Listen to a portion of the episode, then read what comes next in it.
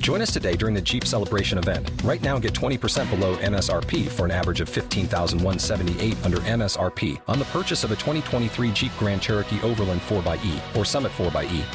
Not compatible with lease offers or with any other consumer incentive offers. 15,178 average based on 20% below average MSRP from all 2023 Grand Cherokee Overland 4xE and Summit 4xE models in dealer stock. Residency restrictions apply. Take retail delivery from dealer stock by 4 1. Jeep is a registered trademark.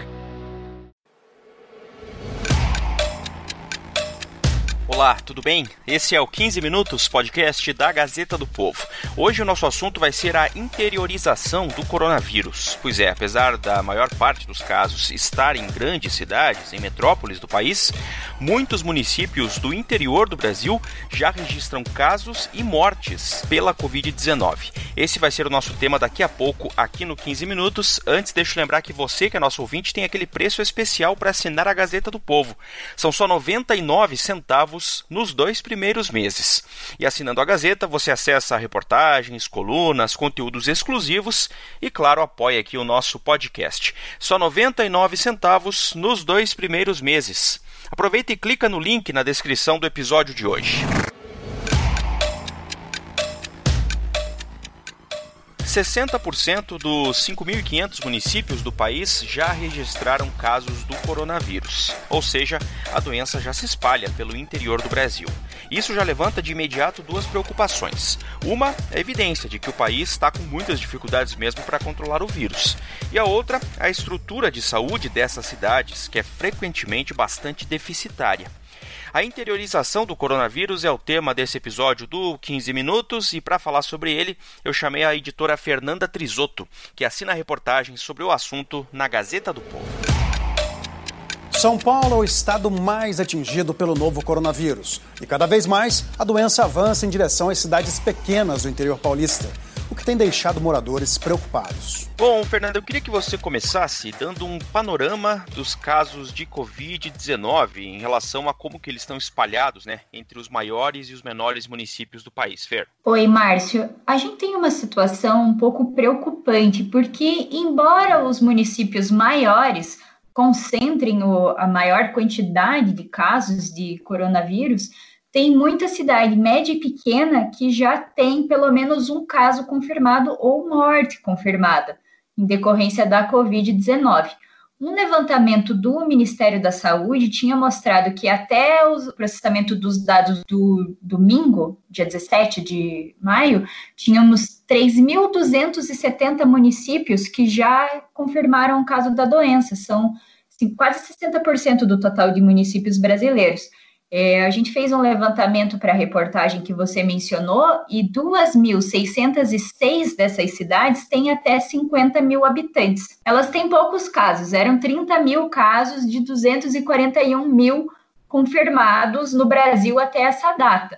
Mas isso acontece por quê? Só temos 33 cidades brasileiras concentrando muito, muitos casos, assim, com mais de mil ocorrências. E são cidades grandes. O perigo das cidades pequenas terem tantos casos é que elas vão, elas não têm estruturas de saúde tão desenvolvidas quanto essas cidades grandes e elas vão acabar, essas pessoas que contraem coronavírus na cidade pequena vão acabar em algum momento indo para a cidade maior procurar atendimento médico. Pois é. é. Nós conseguimos também verificar o crescimento em mais municípios do estado de São Paulo de forma mais aguda. Em março, sete municípios a cada três dias.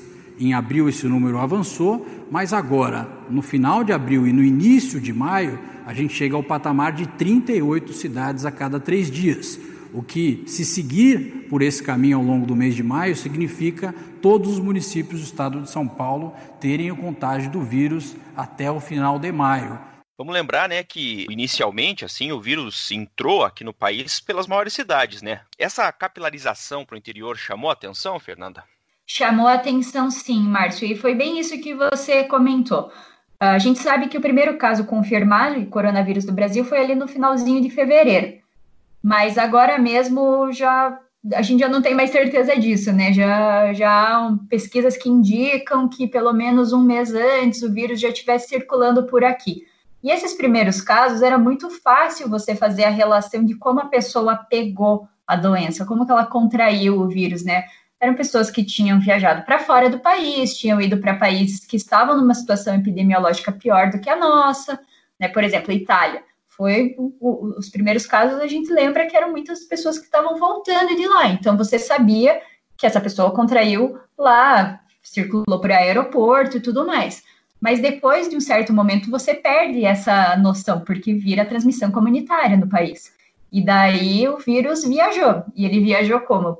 Pelas estradas, por via fluvial, e ele foi se espalhando, se espraiando cada vez mais. Uma pesquisa da Fiocruz do comecinho de maio já alertava para uma preocupante tendência da interiorização da epidemia, e os pesquisadores mesmo se surpreenderam em como ela avançou rapidamente para essas cidades pequenas.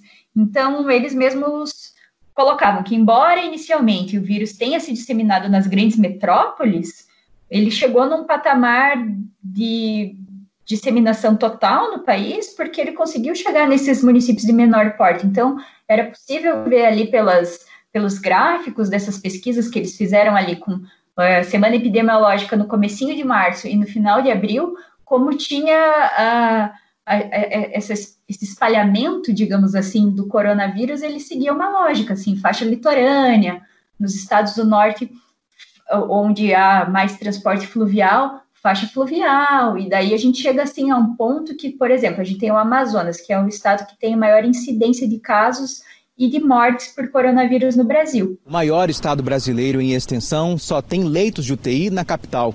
E segundo especialistas, alguns motivos contribuíram para a situação se agravar mais rápido. A baixa taxa de isolamento da população e a chegada do coronavírus justamente no período chuvoso, quando outras síndromes respiratórias já lotam os hospitais, cujo atendimento era insuficiente mesmo antes da pandemia. Nesse, nesse levantamento que a gente fez até o domingo, de 62 municípios do estado, 60 tinham casos e mortes confirmadas. Então, assim, é um estado que foi tomado pelo coronavírus e o que aconteceu? Colapsou o sistema de saúde da capital, Manaus. A gente já sabe que ali, desde abril, está colapsado, não dá conta de atender a quantidade de doentes.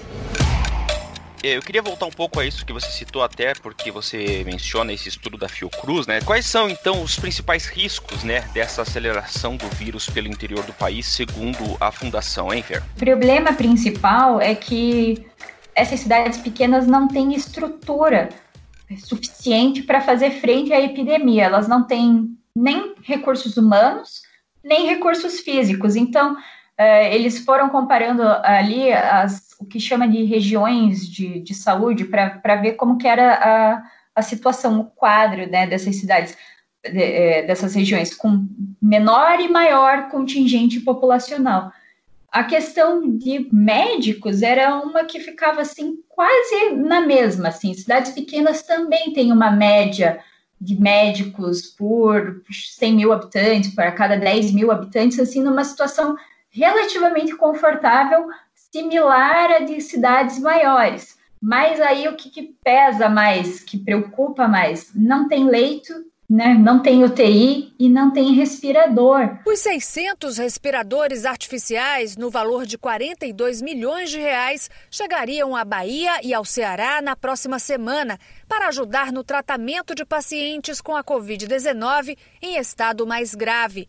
Mas a empresa que forneceria os equipamentos cancelou a encomenda em cima da hora e pegou todo mundo de surpresa. Né, a gente sabe que existe um grande problema na compra de respiradores, nem o, o governo federal, nem os estados estão conseguindo comprar respiradores fora, porque o mundo inteiro está tentando comprar respiradores, e a produção nacional também não é suficiente para fazer frente à necessidade que a gente tem agora, né? A gente precisa desses Sim. respiradores agora, não daqui a três meses, porque os pacientes graves de coronavírus tendem a ficar mais tempo internados na UTI. Então, não é um, um tratamento de uma doença comum que você consegue logo transferir para o quarto e tal. Eles precisam desse suporte de respirador por mais tempo. Então, uh, essa situação da falta de recursos físicos nos municípios pequenos, de pequenos portes, é o que é mais preocupante. E daí você vai transferindo o problema para a cidade de referência da região ou para a capital. E esses sistemas vão ficando cada vez mais colapsados, porque a fila de pacientes esperando um atendimento, seja o, o atendimento médico ou a necessidade de um leito de, de UTI com respirador, com todos os equipamentos necessários para manter a vida dessa pessoa, ela aumenta e esses recursos são muito escassos ainda. A gente não tem, a gente está tentando achatar a curva da contaminação para se preparar para receber essas pessoas, mas a gente não está conseguindo fazer isso. O Amazonas registrou em uma semana mais de 7 mil novos infectados. Já são 1.433 mortos no estado. Como você citou, tem cidades mesmo grandes, né, cidades polo e capitais, que já experimentam aí esse estrangulamento do sistema de saúde, por exemplo, Manaus, né, e outras que já sofrem com, com essa falta de leitos e, e, e o estrangulamento do sistema como um todo para atendimento de pacientes graves, né? É verdade. Manaus é o caso mais emblemático porque ali no em abril, meados de abril, o hospital deles lá, o Delfinazis, já não tinha mais condição de atender pacientes com coronavírus, né? Então, você colapsou o, o hospital, é difícil fazer o atendimento pelo SAMU. É, o, no caso do Amazonas, ali tem essa situação muito peculiar, que é o transporte fluvial lá é o, o grande meio de locomoção entre as cidades. Então, as pessoas estão acostumadas a andar no barco, que vai fazer uma viagem muito longa, porque demora para chegar. Você vai sair de uma cidade pequena para ir para Manaus, vai demorar alguns dias ali, e, e nesses dias que você demora sendo transportado com, com, todo tipo de carga possível ali, que precisa, que faz parte da, da, da tradição ali, né, da, da, do costume da região, uh, você vai disseminando vírus, então é um problema. E mesmo essas cidades que a gente citou, é, tem, tem as cidades do, do norte e cidades do nordeste que já chegaram numa situação mais preocupante, mas São Paulo, que é, foi o primeiro epicentro da, da doença aqui no Brasil, o estado, a cidade de São Paulo, mesmo com estrutura e tendo construído hospitais de campanha para receber é, esses pacientes do coronavírus também já está com uma situação alarmante ali para eles, que é chegar à ocupação dos leitos acima de 90%. Tanto é preocupante que o prefeito Bruno Covas e o governador João Dória decidiram antecipar feriados municipais e estaduais para tentar forçar as pessoas a ficarem mais tempo em casa, porque ah, o nível de isolamento no estado e na cidade caiu. O ideal era ficar ali na faixa de 70%, mas ele estava ficando abaixo de 50%. E, coincidentemente, a gente sabe, das poucas coisas que a gente sabe sobre o coronavírus é que ele tem ali uma, uma fase de manifestação de 15 dias, né? E esse período que aumentou a concentração de casos e de mortes também coincide com o feriado de 1 de maio, que a gente sabe que em muitos lugares é, por mais que não tenham afrouxado medidas de isolamento, muita gente acabou circulando, viajou ou foi encontrar familiares e amigos.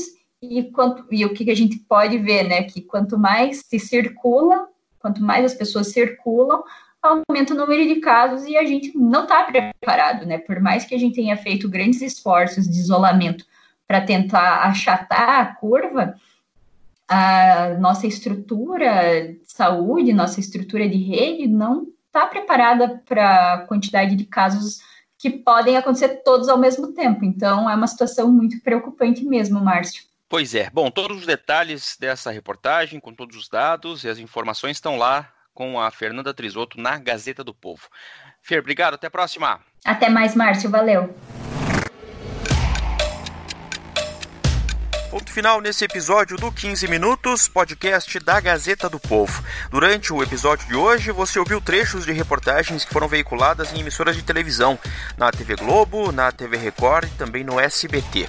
Eu lembro que o 15 Minutos conta com a participação da Maria Escrocaro e da Jennifer Ribeiro na produção, a montagem é do Leonardo Bestloff e a direção de conteúdo do Rodrigo Fernandes. Eu sou o Márcio Miranda e agradeço muito a sua companhia. Até mais!